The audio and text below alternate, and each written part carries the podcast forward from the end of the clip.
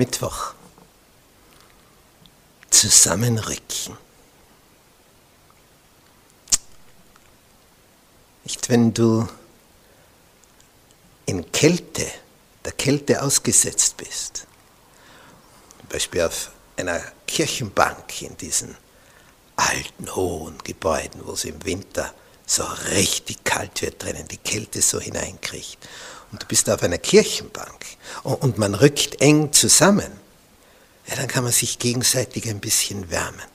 Die Kinder haben das gern. Das ist der Vorteil einer Bank gegenüber Stühlen. Nicht? Da sitzt jeder auf seinem Stuhl. Aber bei einer Bank, da kannst du immer noch mehr rücken, noch mehr rücken. Da bringst du auch wesentlich mehr Leute rein, wenn es bummvoll wird. Weil man kann noch ein bisschen rücken. Wenn es Sommer ist und heiß ist, dann ist das Zusammenrücken unangenehmer. Aber in der Kälte, Gott mitunter Erfahrungen zu, wo es kalt wird. Und das ist dann nicht mehr cool, obwohl das englische Wort kalt heißt, sondern dann wird es dir kalt. Und wenn es dir so richtig kalt wird in psychischer Hinsicht, was dann? Elia, der Prophet, hat am Berg Karmel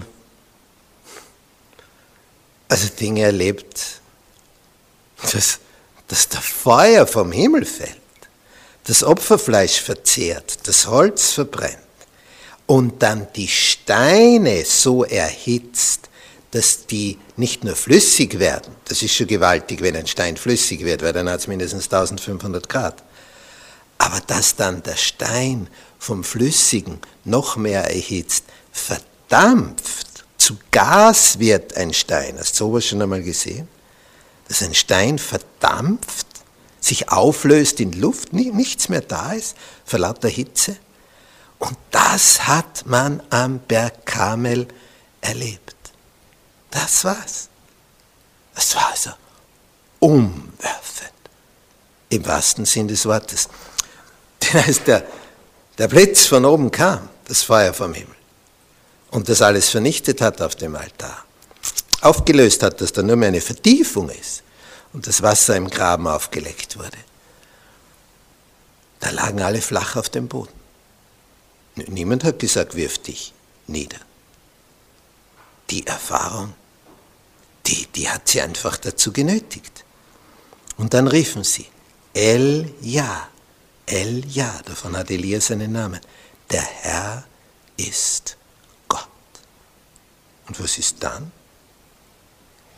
Danach Danach hat es noch geregnet. Und dann schläft er da im Freien. Und dann lässt die Isabel ausrichten. Und morgen bist du ein toter Mann, nur dass du es weißt. Und dann ist er geschockt. Ich meine, was, was hätte Gott noch mehr tun sollen? Nach dieser Erfahrung am Berg Karmel, ich meine, das, das ist ja eine der, der Höhepunkte der ganzen Bibel. Und Isabel ist unbeeindruckt unbeeindruckt. Obwohl es jetzt regnet nach dreieinhalb Jahren. Elia ist geschockt. Hat alles nichts geholfen. Es geht wieder das gleiche Theater los. Und dann rennt er und will sterben. Er will einfach nur sterben. Wie behandelt unser Vater im Himmel seinen Propheten. Er wird einfach einmal gefragt, was er, was er da so tut.